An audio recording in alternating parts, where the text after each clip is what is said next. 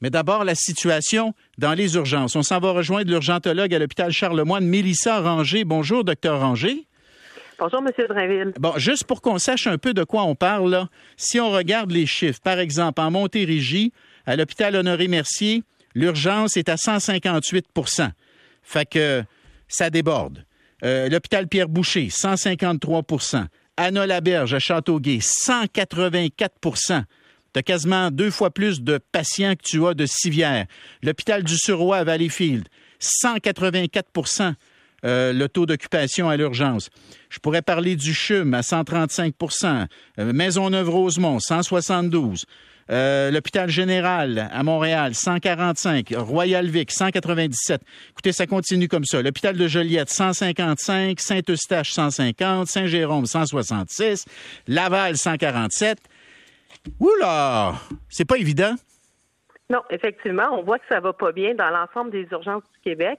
Mais euh, je suis contente que vous me parliez des, niveaux d'occupation parce que souvent les gens vont, se fier à ça pour savoir si euh, la situation c'est en réel dans une salle d'urgence. Mais je peux vous dire que les chiffres qu'on voit sur Index Santé sont très biaisés. Des fois, euh, les autres hôpitaux sont tentés de, de détourner chez nous parce qu'on affiche à Charlemagne, par exemple, un taux d'occupation à 60 mais quand on arrive, on est à 60% mais toutes nos civières sont fermées, faute de personnel. Mais on affiche quand même qu'on est à 60% d'occupation. Mais on n'a pas de civière, on n'a pas de personnel pour voir des nouveaux patients. Hmm. Fait que, tu sais, il faut faire attention là, quand on, réfère à ça. C'est vrai que c'est un bon indicateur que quand on compare comparé à d'habitude, là, on est vraiment dans une période qui, est plus critique en, en ce moment.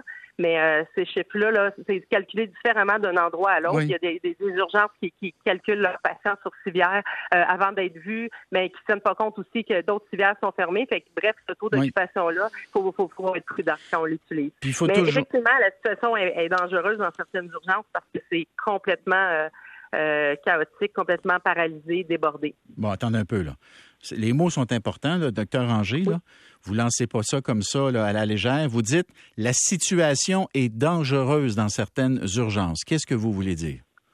Je veux dire qu'il est impossible, euh, il est irréaliste de croire quand on a un manque euh, criant de personnel, jusqu'à 20% des infirmières qui sont pas en poste, pas de commis, pas de civière d'ouverte, pas de place aux étages pour monter des patients, que de penser dans une paralysie d'urgence comme ça où le temps d'attente atteint des 10, 20, 30 heures, que les patients ont de la misère à être évalués dans les couloirs, que de penser qu'on est en mesure d'assurer la sécurité des patients, des soins et la qualité qu'on donne. Euh, moi, je peux vous parler d'une expérience personnelle. J'ai fait plusieurs nuits dernièrement, puis j'arrivais à minuit, puis on me disait, ben, il y a tant d'infirmières de moins, il y a 17 euh, civières de fermées, on ne pourra pas en ouvrir cette nuit. Euh, et les salles, moi, je, tu sais, dans le fond, quand ça bloque comme ça en observation, ben, ça bloque nos salles d'examen.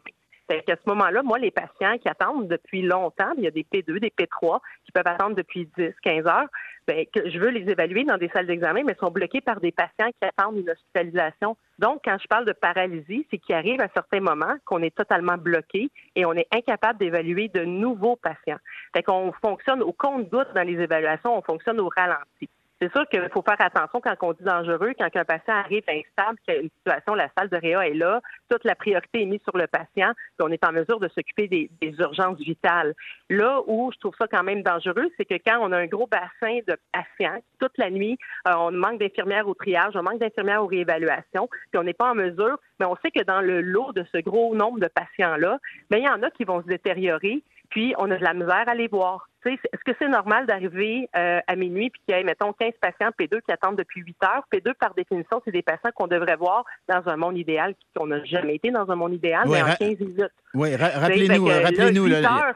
Docteur Ranger, docteur Ranger, les P1, on est supposé les voir dans combien de temps, juste pour nous rappeler? Immédiat. Hein? C'est les arrêts cardiaques, c'est immédiat. Ils rentrent en salle de réa, on est là. Ça, ça marche toujours. Fait que les P1, c'est les, c'est les, euh, les gros traumas inconscients, c'est les arrêts cardiaques, c'est les patients que leur vie est en danger immédiatement. Fait que ça, ça n'a jamais été un problème dans aucune des urgences. Ces patients-là rentrent direct dans la réanimation. Il y aura toujours, euh, toute la priorité là-dessus. Fait que ça, c'est pas remis en cause. Les P2, c'est des patients qui sont souffrants. Des fois, on peut avoir des gens qui ont mal à 10 sur 10, qui ont une douleur thoracique, qui sont essoufflés, euh, que leur niveau d'oxygène diminue. Et donc, on sait que leur situation peut se détériorer. C'est des gens qui, dans un monde idéal, euh, selon le système de triage, on devrait voir en 15 minutes. Bon, dans les faits, on est heureux quand on est capable de les voir en une heure, deux heures, trois heures. Ces patients-là doivent être surveillés, doivent être réévalués. Mais c'est pas rare qu'on arrive puis qu'il y a toute une lignée de P2 qui, euh, qui se sont accumulés qui sont 10, 15 en début de chiffre, plus les P3 qui peuvent aussi être des patients qui ont, qui ont besoin de soins, qui peuvent aussi se détériorer. Puis là, ben finalement, on apprend que l'urgence, puis je vous dis la nuit, mais ça se passe aussi le jour, ça se mm. passe le soir, ça se passe pas juste en ce moment. Là. On a des périodes dans le temps des fêtes, on a des périodes à différents moments depuis des années où on, on paralyse, on bloque, puis on a de la misère à avoir des patients supplémentaires. Mm. Ça, ben, pour le personnel en place, ben, c'est très anxiogène. On, nous, euh, on envoie des patients remplis d'extrémistes. On dit, mon Dieu, il était temps qu'on le voit, celui-là. Fait que, tu sais, de voir le taux d'achandage monter, de voir qu'on n'a pas de personnel, de voir qu'on euh, ferme des civières. Euh, évidemment, tu sais, il y a plein de bonnes raisons. Il y a des éclosions, il y a du personnel malade, il y a des départs. Mais en même temps, est-ce que euh, on, peut s'asseoir à se dire, bon, on va essayer de, se montrer performant, tout va bien? Non, non, je pense que quand ça va mal, ben, il y a des affaires d'urgence qui doivent être mises en place. À certains moments, il était capable d'envoyer des ambulanciers porter main forte et euh, les cliniques, il ouvrait des cliniques des, heures supplémentaires, il mettait des CDI en place pour venir nous aider. Là, je pense que c'est important dans cette situation-là, juste de la sortir, que les gens soient sensibilisés. Oui. Si on leur médecin de famille, puis ça peut attendre. C'est sûr que les gens qui peuvent pas attendre, venez-vous-en. L'urgence sera toujours là, puis on travaille de notre mieux. Mais quand vous êtes capable de trouver un plan B, bien là, c'est le temps de, de, le rappeler, le médecin de famille. docteur, docteur Anger, en avez-vous échappé? Euh, dans les derniers temps, non, mais j'ai été témoin. Moi, ça fait 20 ans que je suis en médecine. Puis euh, j'ai pas, euh, je ne vais pas nommer mon hôpital parce que j'ai travaillé dans plein d'hôpitaux, mais j'ai été témoin, puis ça à plus d'une reprise, puis plusieurs médecins pourraient vous le dire, de patients qui se détériorent, qui n'ont pas été vus à temps. Oui, ça arrive dans tous les hôpitaux du Québec depuis toujours.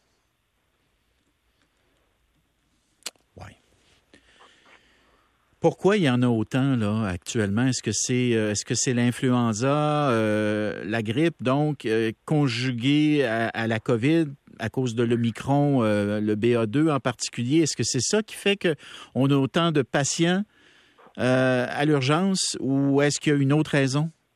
Ah, on a pas mal de tout, je vous dirais. Euh, oui, effectivement, là, on a notre saison de, grippe qui a débuté récemment, qui, est un peu inhabituelle à cette période-ci de l'année. Fait qu'on a des gens, on a différents virus aussi qui sont sont réapparus. Mm. Euh, on a des éclosions de gastroentérite. On a, nous, on a encore beaucoup de COVID. Là. je sais qu'on est allé d'en parler, mais le tiers de mon observation dans les patients qui pouvaient avoir une civière était COVID positive, euh, puis nécessitait une admission pour des complications pulmonaires ou de la fin d'état général, donc en lien avec la COVID. On en a encore beaucoup, nous. Là. Fait qu'il y a tout ça, puis les gens qui se sont détériorés faute euh, pour les maladies usuelles qu'on connaît tous. J'ai été un peu surpris de votre réponse parce que vous l'avez, euh, vous me l'avez donné avec beaucoup de franchise, puis j'apprécie euh, cette franchise-là, mais elle est, elle est assez rare.